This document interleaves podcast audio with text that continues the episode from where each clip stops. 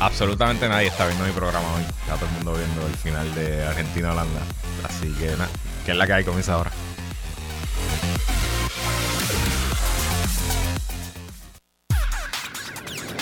El análisis más potente y completo comienza ahora. Luis Herrero llega prendiendo fuego a los políticos y figuras que se atreven a dañar el país. Radio Isla 1320 presenta ¿Qué es la que hay? Con Luis Herrero. Muy buenas tardes, bienvenidos y bienvenidas a ¿Qué es la que hay con Luis Herrero? Hoy viernes 9 de diciembre del 2022. Estamos en vivo y en directo para todo Puerto Rico por el 1320 AM y su cadena para el mundo a través de radioisla.tv, nuestra aplicación para teléfonos Radio Isla Móvil y en facebook.com diagonal Radio Isla TV.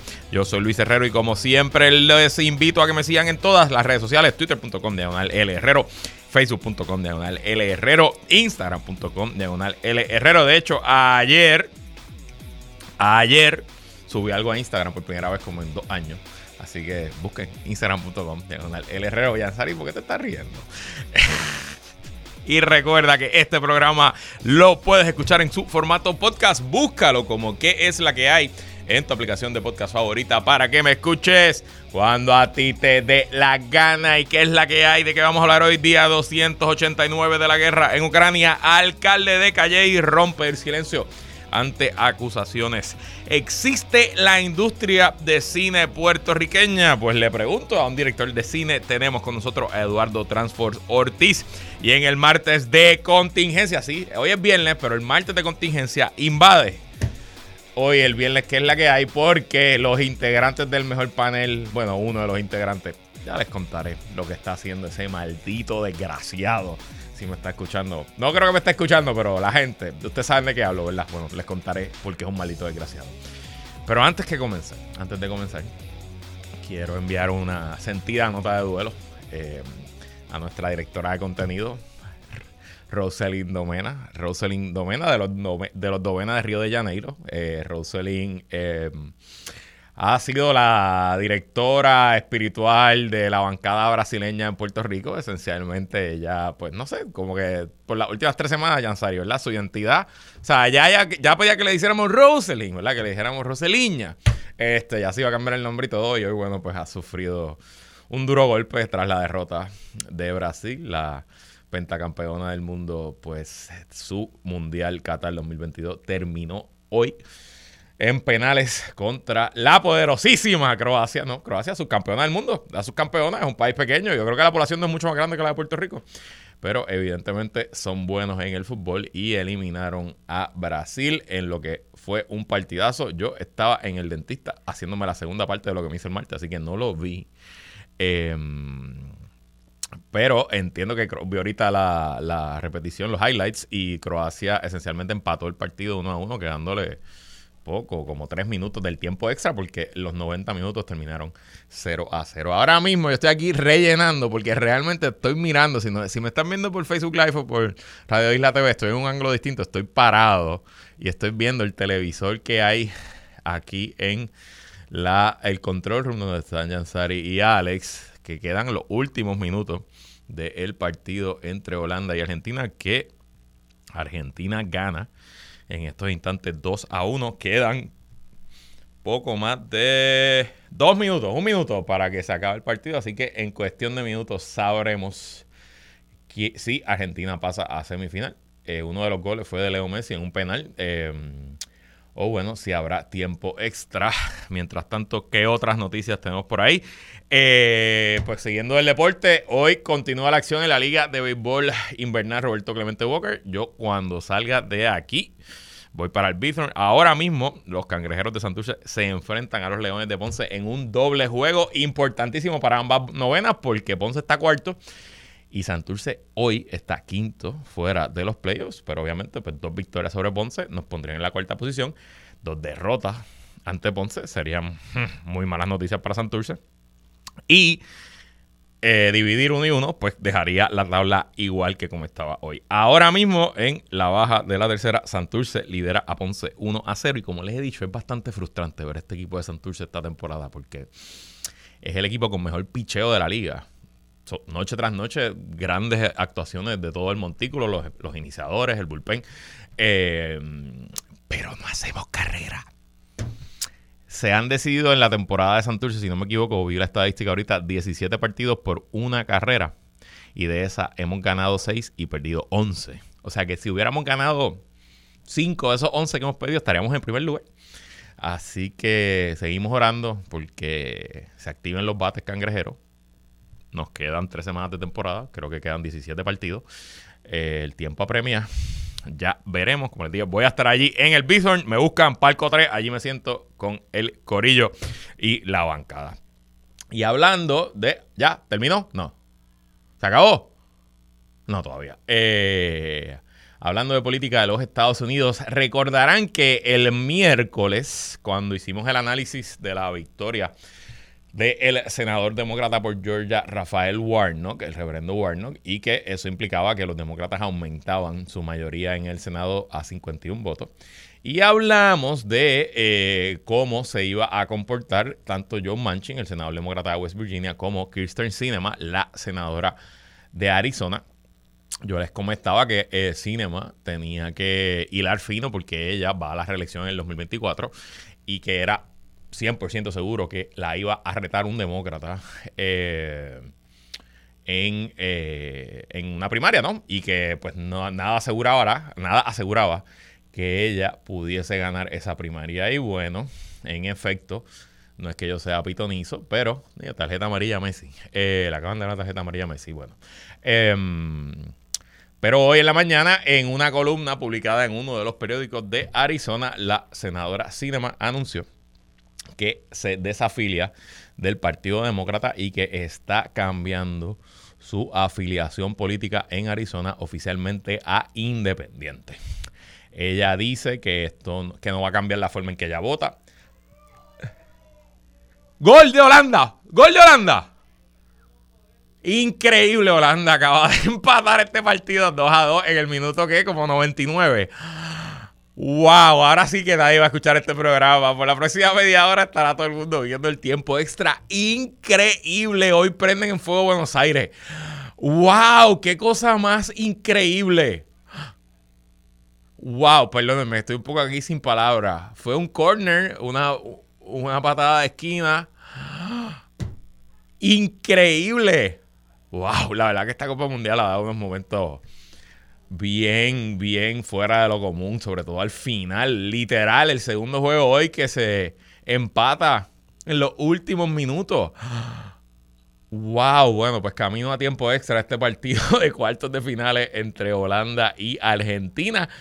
Y como dice mi hermano José Aníbal, que si me está escuchando le mando un saludo, recuerden siempre que los penales no son de Dios. Volviendo a Cinema, la senadora de Arizona, como si a alguien le importara. Eh, la movida de ella es de autopreservación política, porque de nuevo, para mí era obvio que ella no ganaba una primaria demócrata y ella no se iba a cambiar al Partido Republicano porque tampoco probablemente ganaba una primaria republicana, sobre todo un Partido Republicano en Arizona que cada vez está más ah, moviéndose a, ser reaccionario, extremista, de derecha, etcétera, etcétera. Eh, pero esto un poco complica el escenario para los demócratas. No solo. Yo entiendo que ella va. O sea, no cambia. Los demócratas son mayoría, tienen 50 votos en el caucus. Probablemente ella va a seguir eh, reuniéndose con los demócratas, así que serán 51, etcétera, etcétera. Pero cambia la dinámica para la elección de Nuevo México en el 2024, porque en teoría ya no la pueden retar en primaria. Así que Kirsten Cinema digo, yo no conozco la ley electoral de Arizona, pero presumo que ella aspirará como independiente, no aspirará por ningún partido por lo cual habrá un candidato o una candidata republicana y habrá un candidato o una candidata demócrata. Y eso quiere decir que el voto se dividirá en tres y vaya usted a saber quién termina con mayoría en esa eh, victoria, en esa elección en eh, Arizona. Así que muy interesante el panorama, ¿no? Y un poco, pues, a los demócratas le duró 24 horas la fiesta de su mayoría de 51 votos. Pasando rápido a lo que ha ocurrido en las últimas 24 horas. en la guerra de Ucrania en el frente militar. Ya estamos viendo algunas imágenes del resultado de la contraofensiva que anunció Ucrania esta semana en la región del Donetsk, específicamente en la dirección de la ciudad de Pisky. Ya hay bastante evidencia, bastantes fotos de que eh, ha tenido cierto éxito esta contraofensiva ucraniana y se han visto posiciones de tropas rusas en retirada, específicamente en la dirección a Pisky. Eh, las tropas rusas esencialmente están donde estaban en agosto eh, de este año, así que han perdido varios kilómetros y han estado retrocediendo. ¿Podrá Ucrania aumentar esas ganancias y, echar para atrás aún más a Rusia en este invierno? Bueno, pues eso está por verse y, está, y aquí lo seguiremos discutiendo. Y oigan esta frase, porque es que estas cosas parecen de caricatura, parecen sátira, parece imposible que esto que yo les vaya a contar ocurrió. Bueno, eh, Putin está eh, participando en una cumbre económica regional, si no me equivoco, en Kirguistán. Y allí tuvo una parte con la prensa y le preguntaron, eh, ah, porque le preguntaron sobre las faltas que se están quejando los soldados, que le falta municiones, que le falta equipo, que las condiciones en el frente son malas.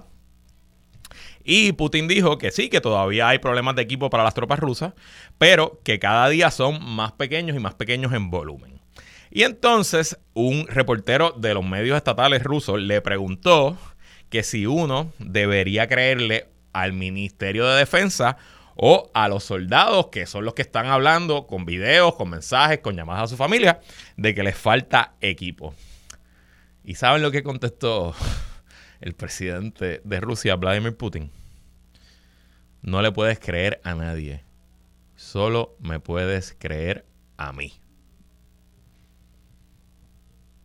Parece una cita una novela de George Orwell. El Estado soy yo. Vladimir Putin, 9 de diciembre 2022. Increíble. En el frente económico, eh, recordarán que hace una semana la Unión Europea impuso un tope de precio eh, al barril de petróleo ruso, un tope de 60 dólares, que era bastante por encima a el precio global del barril de petróleo al momento que se impuso. Había mucha especulación, mucho miedo de que esa movida de la Unión Europea. Eh, Alex, vete llamando al, invitado, porque ya lo tienes ahí. Ok. Es que no sé si está viendo el argentino Holanda y a lo mejor no nos contestaba. Eh, y bueno, pues esos miedos de que el precio se disparara en reacción a la acción que tomó. Eh, la Unión Europea, pues no se están, no se están haciendo realidad. Ahora mismo el precio del petróleo hoy bajó a su precio más bajo en un año. El precio del petróleo de Brent, que es como se cotiza en la bolsa de valores en Londres, está por debajo de 80 dólares. Se situó en 77 dólares en el día de hoy. Eh, Así que eso son buenas noticias para la economía global. Veremos cómo se sigue comportando ese precio de esa comunidad del petróleo en durante este invierno. Y bueno, ustedes saben que los viernes, a veces, de vez en cuando, y de hecho lo vamos a tener yo creo que el viernes que viene, tenemos un segmento que se llama Viernes Pop, donde hablamos de cine, de televisión, etcétera. Y hoy no vamos a tener el Viernes Pop, pero vamos a hablar de cine y vamos a hablar de cine con alguien que sabe de verdad, no como yo que no se tres caras. Vamos a hablar con un director de cine, así que le damos la bienvenida al cineasta puertorriqueño Eduardo Transfor Ortiz. Bienvenido Transfor y ¿qué es la que hay? Eh, saludo, aquí pendiente también igual que tú al juego. Sí, con un ojo en el juego y, y, con un ojo en el juego y el cachete en el teléfono. Está bien, yo te entiendo, yo estoy aquí también viendo el juego. Eh, oye, te, te, comento que los otros días me enteré que un cliente mío, Ricky Carrión del Comic Con, que tú fuiste como que cofundador de ese invento de ellos hace veintipico años en el Caribbean Sci-Fi Odyssey. Sí, sí, yo fui parte de, de los inicios. Mi ADN está ahí, mi ADN está ahí. Sí, o sea, antes del cine siempre fuiste un nerdo, es lo que, me, lo que quiero dejar Todavía lo soy. Todavía lo eres. Muy bien, muy bien. Bueno, Transfer, vamos primero con la película que tienes en cartelera que estrenó la semana pasada, si no me equivoco. Se, llama Los Food Troqueros. Háblale un poco del público de qué se trata la película. Bueno, la película trata sobre un food truck park, como dice el nombre, es esta, o sea, hoy en día los food trucks de se han convertido como parte de nuestra cultura, ¿verdad? De nuestro entretenimiento y jangueo. antes, hace 10 años atrás, un food truck era algo que cuando ibas a un, al hospital o a una cita estabas fuera, bueno, los food trucks En son Puerto Rico eran de de- tripleta, esencialmente. Tú poco seas tripleta en los food trucks, no más nada. Ajá, no, pero ahora son experiencias, ¿sabes? Ujú, Los food trucks ahora son experiencias. Entonces, se me ocurrió, viéndolo estos food truck park cuando, pues, que tú entras a esta gama diferente de, de comida, de, de taco, de pizza, este, vegano, sushi, pues se me ocurrió hacer una mezcla de boricua de Game of Thrones. Tú sabes que of Thrones Ajá, ajá, ajá. son ellos peleando por la pues, por, por el trono, ¿verdad? Por la silla que, que domina los reinos. Pues se me ocurrió qué pasaría si si un si turismo, que es lo que pasa en la película supuestamente, turismo va a hacer un programa especial eh, en el Truck Park y van a escoger un carro para hacer la promoción. Y entonces todos los los- los food trucks se pasan peleando para ver quién va a ser el ganador donde van a grabar ese especial, porque obviamente es un anuncio gigante que van a recibir. Y entonces, al igual que ellos Trump, pues, aparece traiciones, alianzas, infidelidades. Es, es un vacilón. ¿Le cortan la cabeza a alguien? Ah, bueno, al- alguien muere. Es el único spoiler que voy a decir. O sea que se parece a Game of Thrones de verdad. Sí, sí, no. Digo, obviamente, bajo nuestra comedia puertorriqueña. Claro, y, claro. Y, y lo bueno es que todos los personajes están bien, bien definidos. O sea, eh, mucho, eh, mucho de lo que la gente me dice es que los personajes siempre vas a encontrar a alguien con quien te identificas Ujú, como ujú, tal. Porque, por ejemplo, está la Guainavita, que la hace Carmen Lubana.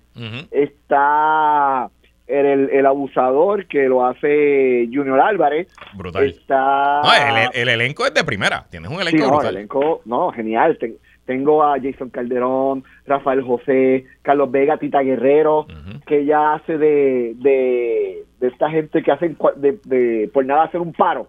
Ok. este, y hacer un piquete, pues Tita representa ese, ese, ese lado puertorriqueño. Está Chicho, Ujú. eh, está Cheche, que es un influencer que, que corre mucho en, la, en las redes. Y que tiene, no un food truck, que tiene una lechonera, más o menos. Así que está Y por tiene ahí. una lechonera, Sí, la, tiene una la lechonera. chechonera, el mejor tiene- nombre. El mejor nombre de Puerto Ah. Rico, la chechonera. Ajá, está Camil Nidia y Francis Rosa Brutal. con nosotros. Miri, te pregunto, ¿cómo le ha ido a la película esta semana? Bueno, ha ido bien. Realmente, acuérdate que estamos volviendo de la, de la pandemia y todavía la gente, a menos que sea un blockbuster como Black Panther o una película de muchos efectos especiales, pues todavía están reacio a ir, a menos que sea ese tipo de película. Pero pero la acogida está bien chévere y la, y la película está cada día sube más la taquilla. Que eso quiere decir que el word of mouth está funcionando. Qué bueno, qué bueno. Y te pregunto, Sí. ¿qué número? ¿Esta es tu película número qué, Transfer? Número 15, mano. Wow, ya tú has hecho 15 películas en Puerto Rico.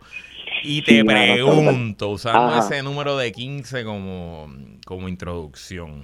Ajá, ajá. ¿Ya podemos hablar de que en Puerto Rico existe una industria cinematográfica boricua o son unos cuantos soñadores como tú que se tiran estas modas?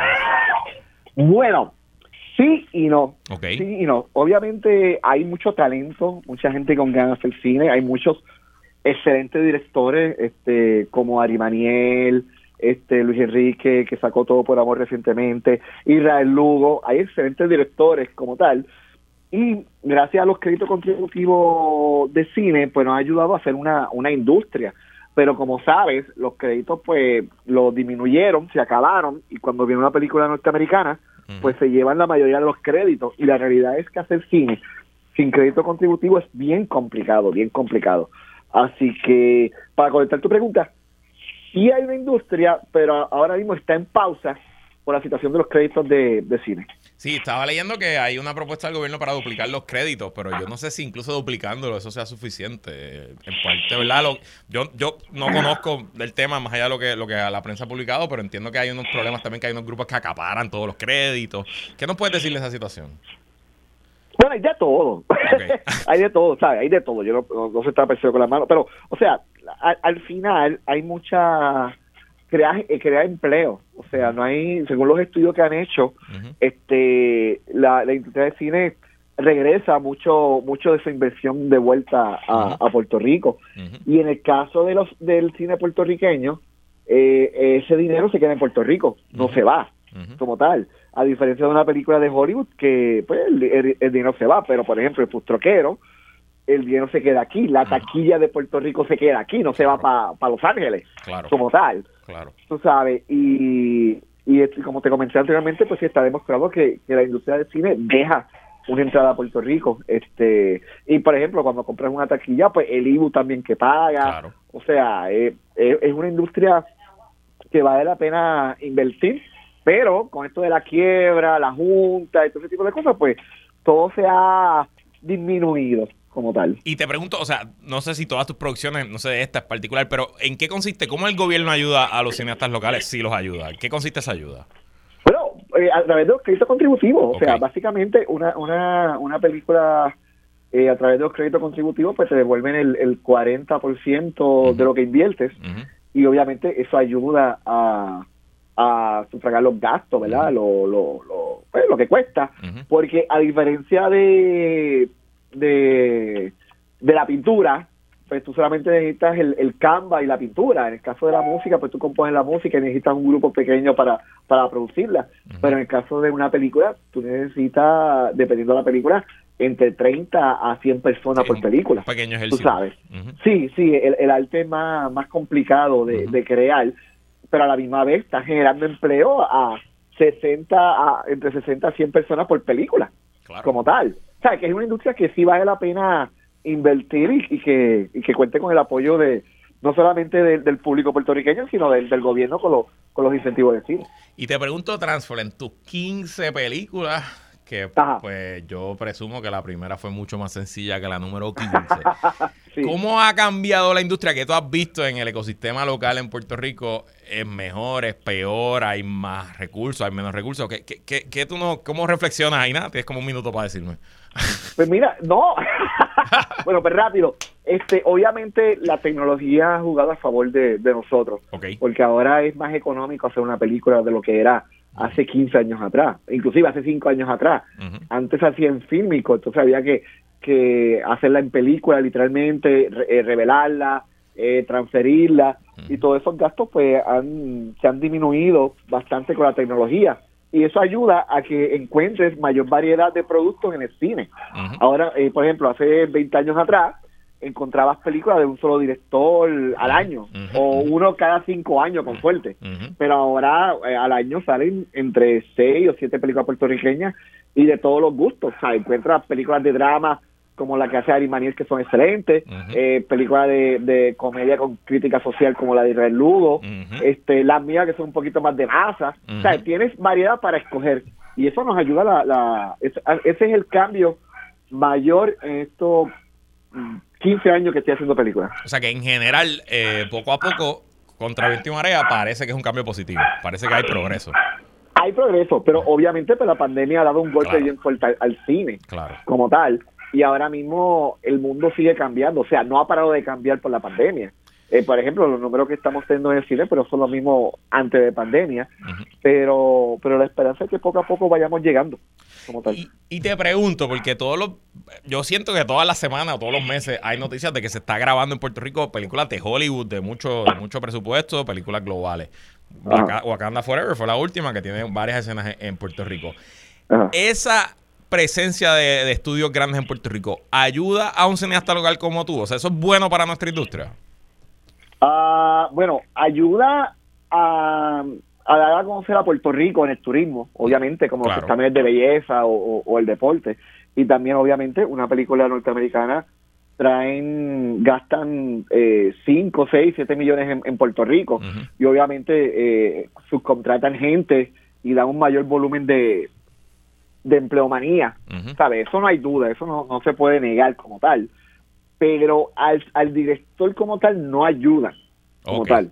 Ok. Tú sabes, al, al, al cineasta puertorriqueño no ayuda que vengan este películas norteamericanas, pero sí ayuda a los técnicos Claro. como tal. Sí, en cierto sentido, ahora probablemente hay un ecosistema de más personas con experiencia para las cosas que tú necesitas que lo que había hace 15 años, pero por otro lado también presumo que llega una película de Hollywood a grabar y se te va a hacer difícil a ti conseguir gente que te ayude, porque si, si estás de Hollywood pagando cinco veces más que tú, pues Por sepa eso, se va a ir sí, por- por eso el aumento de los créditos de cine de, de 38 a 100 pues va a ayudar a eso, porque ahora mismo con 38 millones nada más que tienen los créditos contributivos, una película norteamericana te coge 8 Ujú. millones. O sea, en- en- entre tres producciones norteamericanas se llevan los 38 millones. Ujú. Entonces no no hay pues, no hay no hay no hay crédito para desarrollar, desarrollar el cine puertorriqueño como tal. Ya, bueno, Transfor, eh, te agradezco un montón por estar aquí con nosotros. Repítele al público la información de los futroqueros, dónde la pueden ver.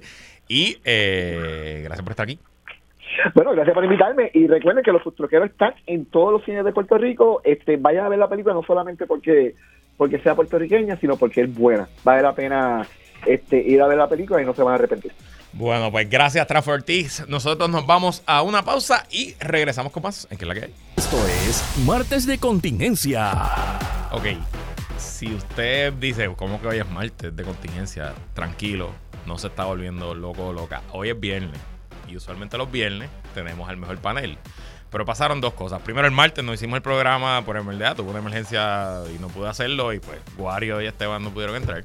Y segundo, hoy viernes, que es con el mejor panel, Iliana tenía una fiesta del trabajo y me había pedido si no podía venir.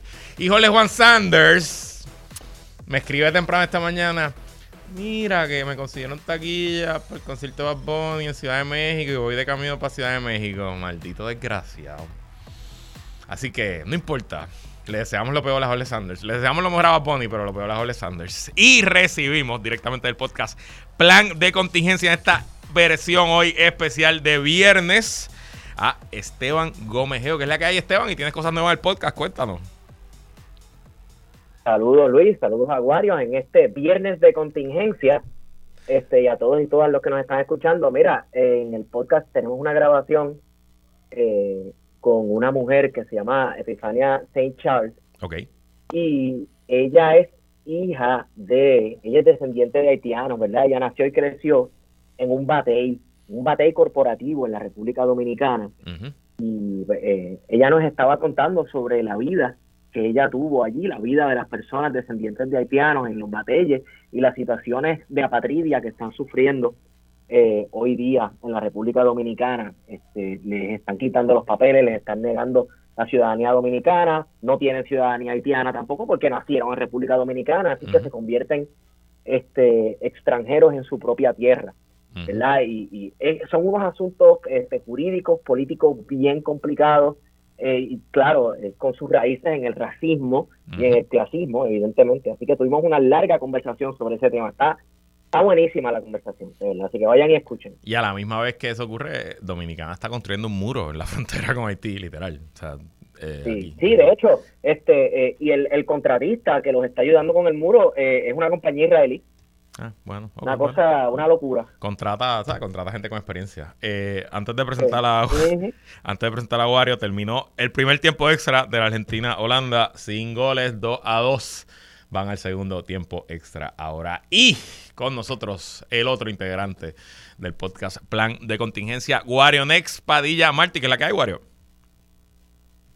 Que la calle Herrero, saludos Esteban y saludos a todas las personas que nos están escuchando y que nos están sintonizando a través de Radio Isla. Bueno, el martes íbamos a hablar de Ponce y no tuvimos eh, la oportunidad. Ya yo he hablado bastante del tema, así que cedo el micrófono. Ponce sigue prendido en fuego y te pregunto, Esteban, ¿tú le crees al alcalde Irizarry Pavón?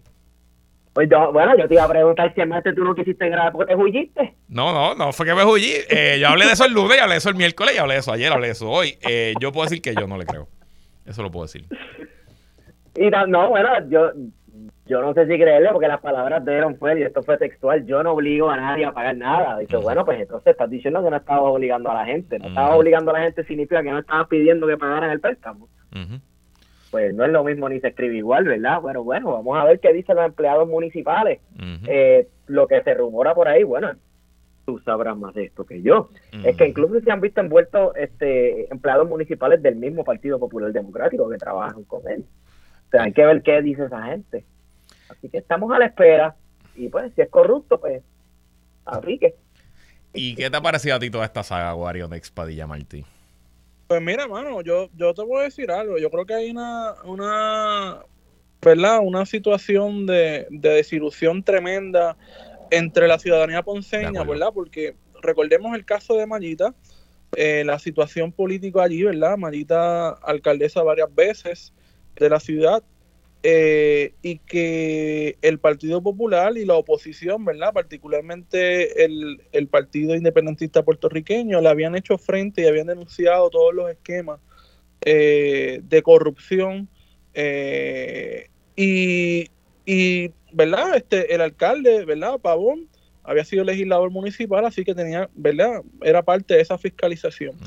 Y yo creo que a dos años, ¿verdad?, de, de, ese proceso electoral en el que sale electo, se harán a reducir investigaciones por posibles actos de corrupción. Y yo creo que esa situación en Ponce, como en otros municipios, ¿verdad?, contribuye al desasosiego, ¿verdad?, y a la desesperanza de las personas que aún confían dentro de todo lo que hemos visto en los procesos que pueden llevar eh, ¿verdad? a un posible cambio. Y en este caso de Ponce, pues hemos visto que ese posible cambio que se esperaba con la llegada del alcalde, pues no ocurrió.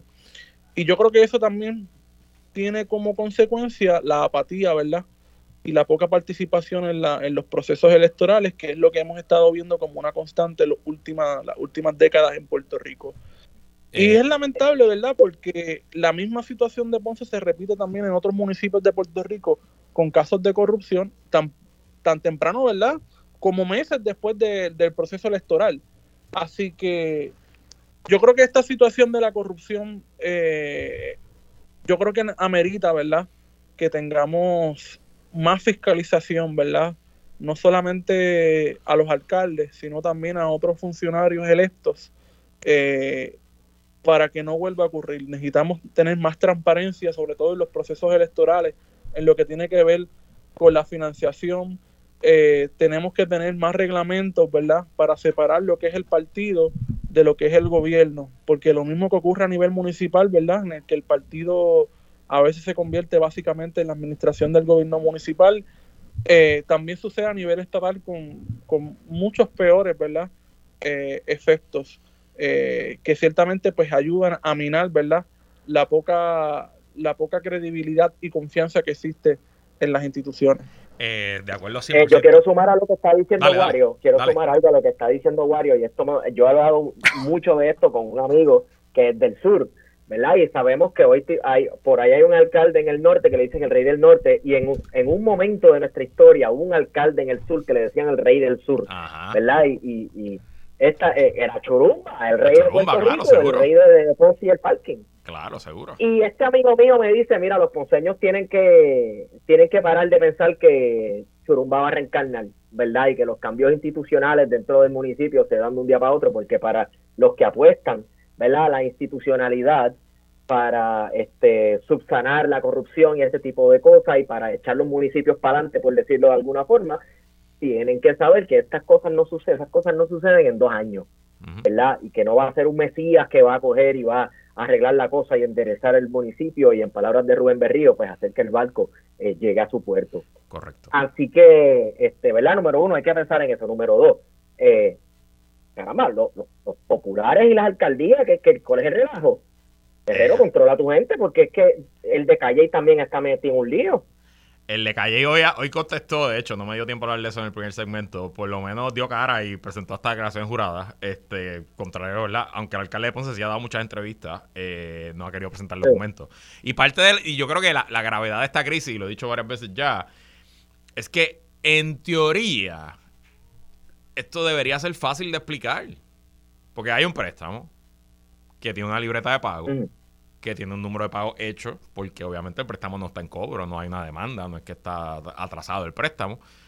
Y aquí debería ser posible que alguien presente, pues si está en el, pago, en el mes 24, pues, pues los 23 pagos anteriores, como se hicieron, quien los hizo, presentar la evidencia. Y digo, no es que a lo mejor no te, te, toma más de una hora buscar los pagos, está bien, a lo mejor tienes que buscar estados de cuenta viejo, llamar al banco, a lo mejor te toma un tiempito.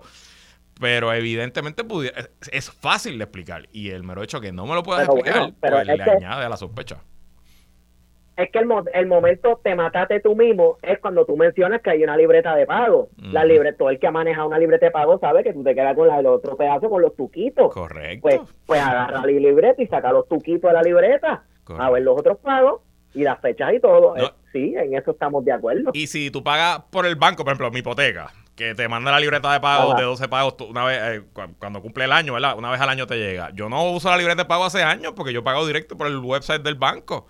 Pero si va al estado de cuenta, pues dice pago hipoteca, el nombre del banco, el número de la hipoteca y la cantidad que yo pago todos los meses. No, no debería ser, no, es complicado, ¿no?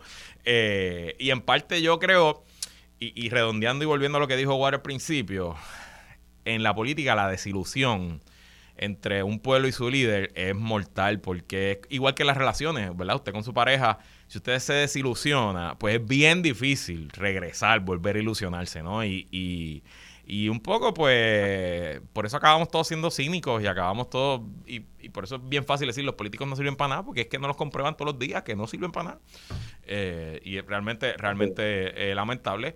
Eso sí, yo creo que ahora eh, Ponce está abierto para cualquiera, incluso un candidato de Proyecto Dignidad, un candidato de Victoria Ciudadana, yo no sé quién pudiera ser candidato del PIB, pero eh, me parece que el 2024 en Ponce cualquier cosa puede pasar. No sé cómo lo ven.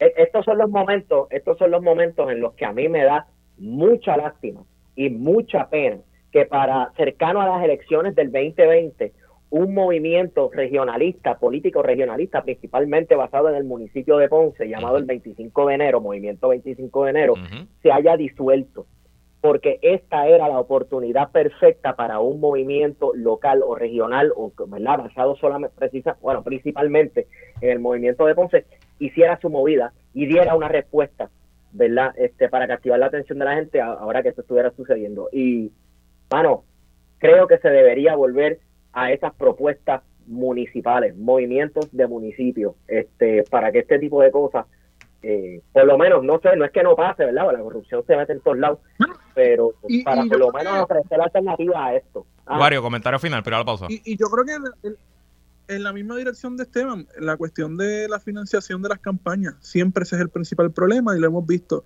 con otros alcaldes. Vamos a la pausa. Sigue Empate 2 a 2. Holanda casi metió un gol, pero no lo metió. Nosotros regresamos con más en este viernes de contingencia. Así escuchó, viernes de contingencia en que la queda. Regresamos y nadie metió un gol. Sigue 2 a 2. Quedan 4 minutos, 3 minutos.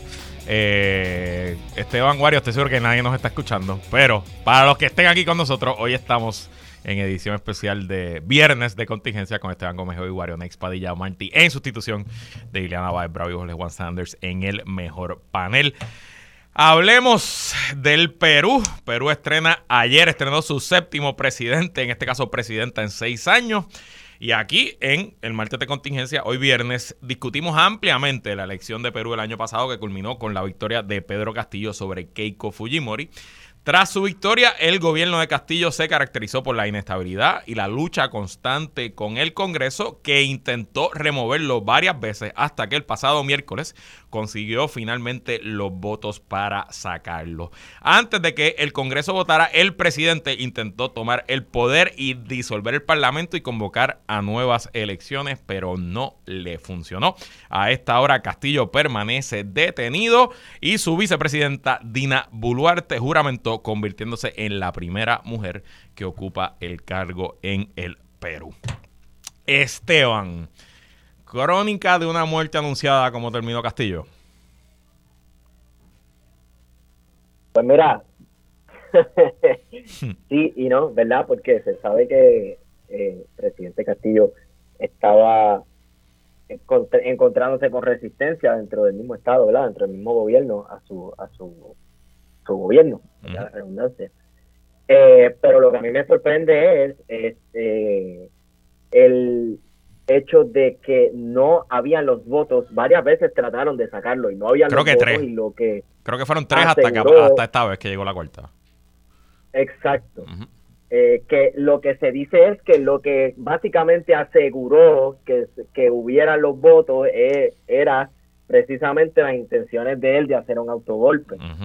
Y bueno, una cosa que hay que eh, siempre tener en mente en países, muchos países del mundo, el ejército es una de las instituciones más poderosas y más estables y lo que da legitimidad ¿verdad? Al, a, a, los regímenes alrededor del mundo. Si tú te si tú declaras un golpe de estado, te haces presidente y el ejército te dice no señor, te chavaste, ¿verdad? este, y esto fue lo que le sucedió al presidente del Perú. Eh, a mí wow, yo vi ese video de él leyendo, ¿verdad? Este, y, estaba temblando y todo de los nervios. Yo creo que él verdaderamente pensaba que había un chance, ¿verdad? Que era un riesgo que él se estaba tomando y, y pues, estaba a la anticipación, pero acto seguido, o sea, no, ¿cuántas horas duró? ¿Verdad? Este, y lo fue a buscar la policía y ahora está bajo arresto. Correcto. Y de hecho, uno de los memes o los chistes que han corrido por el, el, el Twitter peruano, Twitter Perú, es que entiendo que en parte había un gran tapón, un, tráfico gigantesco en Lima y él quedó, cuando trató de huir, pues quedó atrapado en el tapón y así fue que, lo lograron alcanzar, así que... Bueno, el que haya ido a Lima, el que haya ido a Lima puede creerse los memes, eh, porque no está fácil. MVP, MVP del autogolpe, el tráfico. Eh, Wario, te pregunto... Seis presidentes en cinco años. ¿Perdón? Seis presidentes en cinco años. Seis presidentes en cinco años. La situación política... Eh, de Perú, eh, en la que ningún presidente en los últimos cinco años ha podido terminar su término, deja mucho que decir, ¿verdad?, en términos de la crisis política y de representatividad que vive ese país, que yo creo que es bastante complicado, ¿verdad?, el panorama en términos de que la ciudadanía ya de por sí desconfía del sistema, eh, había también una desconfianza no solamente en la figura del presidente, sino también de, los diputados, ¿verdad? Que tenían un, índice de aprobación sumamente bajo eh, y que la gente ciertamente pues no confiaba en esas instituciones. Así que ciertamente eso que hizo Castillo eh, parece que ser un intento sumamente fallido, ¿verdad? Porque lo primero que, debía tener era el apoyo de las Fuerzas Armadas eh, y evidentemente pues no lo tenía desde el principio y parece ser que era una salida desesperada, ¿verdad? A la situación eh, que se estaban enfrentando, que como muy bien dice Esteban, pues ya había corrido aproximadamente tres juicios políticos, ¿verdad?, en el Congreso. Eh, y yo creo que ese panorama sumamente difícil de poder superar eh, en un país donde, donde básicamente en términos políticos pues se encuentra colapsado. Hay, hay que sumar, ¿verdad? Y esto, y esto es para hacer una, esto es para hacer un episodio de plan de contingencia sobre este cómo está constituido políticamente el, Perú, y quiénes son quienes dominan el país, las oligarquías y lo que representaba la figura de este presidente para ciertos sectores dominantes de la sociedad peruana.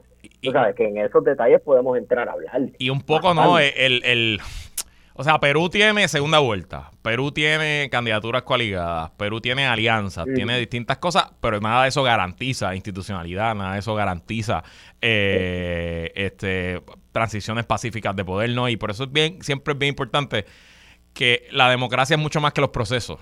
Los procesos en sí mismos no garantizan eh, eh, el resultado democrático. Y si mal no recuerdo, yo entiendo que Castillo no llegó ni a 20% en la primera vuelta. Saca, saca 50% en la segunda, pero obviamente era entre él y, y, Keiko Fujimori. Que un poco, no quiero comparar, pero si Puerto Rico va camino también a, a, un mundo de muchos partidos donde el partido que más saca saca 30 y pico por ciento, Oye, pues no estamos tan lejos de la polarización y el recrejamiento eh, institucional que quizás está viviendo Perú y, un poco, ¿verdad? Pues levantar bandera sobre eso. Y de hecho, les recomiendo, el periódico El País publicó una crónica que entrevistan a un señor que se llama Luis Alberto Mendieta, que era esencialmente el chief of staff del presidente, y él le dice al país, claro, pues no, hay que por qué creerle, él está self-serving con, esto que está diciendo, pero que esencialmente que él le estaba mandando un discurso al presidente de para defenderse del Congreso, que el presidente le dijo no lo puedo abrir y se encerró en su se encerró en su oficina, literal le puso un retén al frente de la oficina para que nadie entrara y tiró el discurso por televisión sin encomendarse a nadie, así que también quizás fue un poco pensar que las cosas pasan porque sí, que tú declaras un golpe y automáticamente el ejército está de tu lado. Eh, eh, en, general, algo demasiado confuso. Y te pregunto, Esteban, la región Suramérica en general, excepto por el Ecuador, están gobernados, eh, o Brasil pronto comienza gobiernos de centro izquierda. ¿Cómo esta salida, este autogolpe, esta crisis en Perú deja a la región políticamente? Bueno, yo creo que este, habría que ver para mí hay una crisis de la democracia alrededor del mundo. ¿Verdad? Y esto lo hemos hablado, lo hemos hablado aquí, eh, aquí lo hemos hablado aquí anteriormente, ¿verdad? De cómo ciertas ideologías se están reformulando, están este, retirándose, pero para prepararse a, otra vez a ir a la, a, la carga. Este, hay una, definitivamente, yo no creo que en la región solamente, yo creo que alrededor del mundo hay una crisis, hay un cuestionamiento serio a lo que hemos conocido en las últimas décadas del siglo XX y XXI como este, la democracia, ¿verdad? Y el sistema democrático de gobierno. Hay unos cuestionamientos, y de, porque definitivamente se ha visto que las cosas no eran, no son como dijeron que iban a ser, ¿verdad? Este, eh, eh, creo que el cuestionamiento es cada vez más grande. Sin embargo, eh, en el caso de Brasil, por ejemplo, lo mencionaste, yo creo Bolsonaro hizo un trabajo tan y tan porquería que yo no creo que eso afecte la toma de poder en, Brasil, definitivamente, mano, porque y la bueno, encima de la catimba que cogió, o sea, eh, eh, encima de esa crisis de la democracia, ¿verdad? Las alternativas que han este, ofrecido lo, las derechas, por así decirlo, se han quedado muy cortas, han dejado mucho que desear, como de costumbre, claro. Este, así que hay que estar pendiente y hay que estar pendiente, claro, también, este, qué es lo próximo para la derecha en Perú, ¿verdad? Cómo la derecha va a responder a todo esto que está sucediendo luego del festín y la celebración de, del papelón, ¿verdad? Del, autogolpe. Y claro, una, es importante ganar las elecciones, pero más importante es el buen gobierno. Porque si, si, no, pues pasa que estas cosas. Eh, Iguario, te pregunto, ¿hay esperanza para la democracia en un lugar como Perú o simplemente es incompatible? Eh, un sistema democrático en, Perú o en sitios como Perú? Mira, yo creo que hay, hay, hay, hay esperanzas en todos los lugares, ¿verdad?, del mundo, eh, no solamente en Perú. Pero ciertamente, ¿verdad?, la crisis que estamos viendo de Perú no es ajena, ¿verdad?, a la crisis que vive eh, la democracia, que también tiene mucho que ver, más allá del sistema de la democracia, tiene mucho que ver con la crisis del sistema representativo de origen liberal, que viene sucediendo por lo menos desde, principios de la década eh, pasada. Así que yo creo que es algo que también nos lleva a reflexionar otros, eh, otros escenarios, ¿verdad?, de constitución eh, política, donde la representación y la participación de la ciudadanía se hace imprescindible, ¿verdad?, en que nos podamos envolver y yo creo que lo que está pasando en Perú, ¿verdad? Va a llevar a la reflexión a muchos movimientos, sobre todo movimientos de izquierda, eh, a repensar, ¿verdad? La conquista del Estado. Guarionex Padilla Martí, Esteban Gomejeo, gracias por estar aquí hoy en este viernes de contingencia, por servir de pinch eaters. Y bueno, que tengan buen fin de semana. Igual para gracias.